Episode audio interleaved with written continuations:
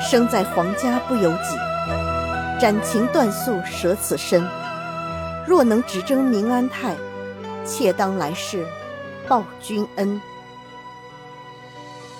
欢迎收听多人有声剧《大宋医侠传》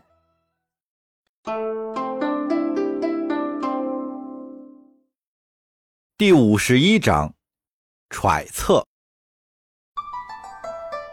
上一回说到，耶律婉清与叶禅分手之后，每每想起袁弘大夫，心中总会泛起一丝涟漪。在那一日，耶律婉清发现自己中箭之后，就感到了非常害怕。他不想就这么不明不白的死去呀。当他听到车外护卫的惨叫，觉得这次是在劫难逃了。他不想受辱。手里已经握好了短刀，随时准备自尽。当打斗的声音越来越靠近马车，耶律婉清是万念俱灰。就在他鼓起勇气要举刀自尽的时候，听到了外面的异常声音。他想探身出去看看，稍一挪动，肩窝处就传来了一阵难以忍受的剧痛。他感觉到自己的血液正在慢慢的流失，身体越来越冷。他的眼皮有些沉重，他不敢再动了，只能半躺在侍女的怀里。随着嗖嗖的破空声，车的门帘处又多了几个被箭射穿的洞。耶律婉清听着声音，判断外面的情况。斑驳的阳光透过那些洞，照进车里。他忽然觉得那些透着阳光的洞虽然触手可及，却又好像离自己越来越远。他不太记得当时萧达贵说过什么，他只知道自己在恍惚的时候，那些透着光亮的洞忽然一暗，接着眼前又整个一亮。他还没有来得及适应那些光线，那个自称袁弘的大夫就已经在查看他的伤势了。耶律婉清当时不知道自己的伤势有多重，只知道疼得厉害。当他听到袁弘说“还好射得不深”的时候，他心里踏实了。可又听见袁弘说“箭上有毒”，却不知道是什么毒的时候，他的心又悬了起来。他觉得老天好像在和自己开玩笑，让他的心在生的渴望与死的恐惧之间来回的徘徊。就在袁弘回去取药箱的时间里，耶律婉清想了很多。他的母后要把家族和帝国的未来都寄托在他的身上，用他的婚姻来维系家族的统治。可他不想要啊！他想要找的白马王子，不是那些蛮横部落的首领，或者他们五大三粗的继任者。若是嫁给他们，那今后会是怎样的生活？他不敢想象。如果这次这个大夫能救活自己，自己就以报答救命之恩为由，向母后请求要嫁给他。虽然他是汉人，但也比母后找的那些人强啊。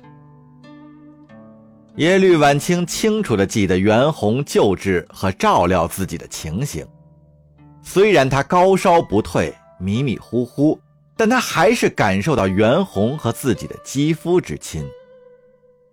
他的手温凉如玉，每次给自己推拿的时候，都令婉清滚烫的身体舒适不已。那种感觉已经镌刻在他的心底了。虽然自己那段时间被箭伤折磨得很难受，但是有袁弘在身边，他还是很安心的。不知道袁弘现在在哪里？应该是回大宋了吧？不过也有可能还在大辽吧。如果能找到他就好了。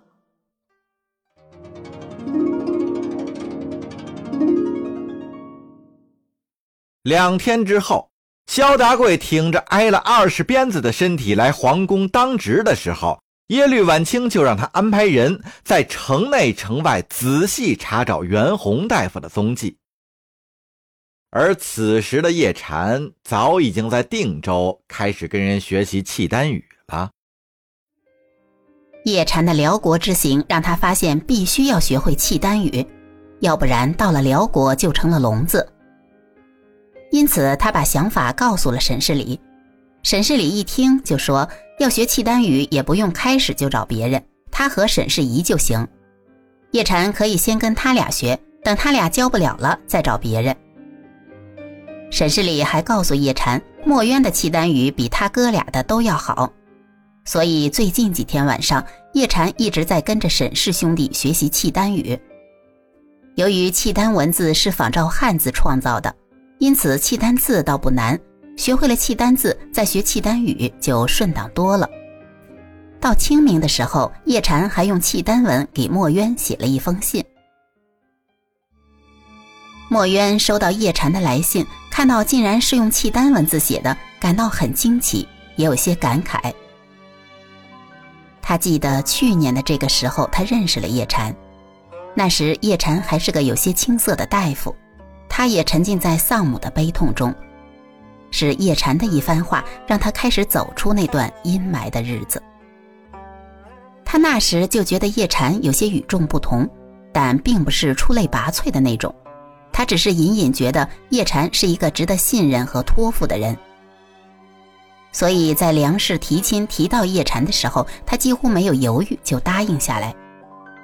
他当时也不确定是想拿叶禅做挡箭牌，还是真有那么一丝丝动心。他那时心目中的另一半，应该还是高大英俊、羽扇纶巾的饱学之士，或者金戈铁马、独当一面的盖世英雄。现在他觉得，以前心目中的才子英雄都越来越远了，只有叶禅才是那种真实的、可触碰的人。他很庆幸自己当初的选择。虽然说是假婚约，但到时只要自己坚持，那婚约就可以成真的；或者说，那份婚约本来就是真的，只要自己不退婚，那它就是有效的。只是不知叶禅心里怎么想：如果自己不退婚，将来还要嫁给他，他是高兴还是生气？他心里有他吗？还是只有那个钱莹莹？如果都有，那谁的分量更重呢？拿着信的墨渊陷入了沉思。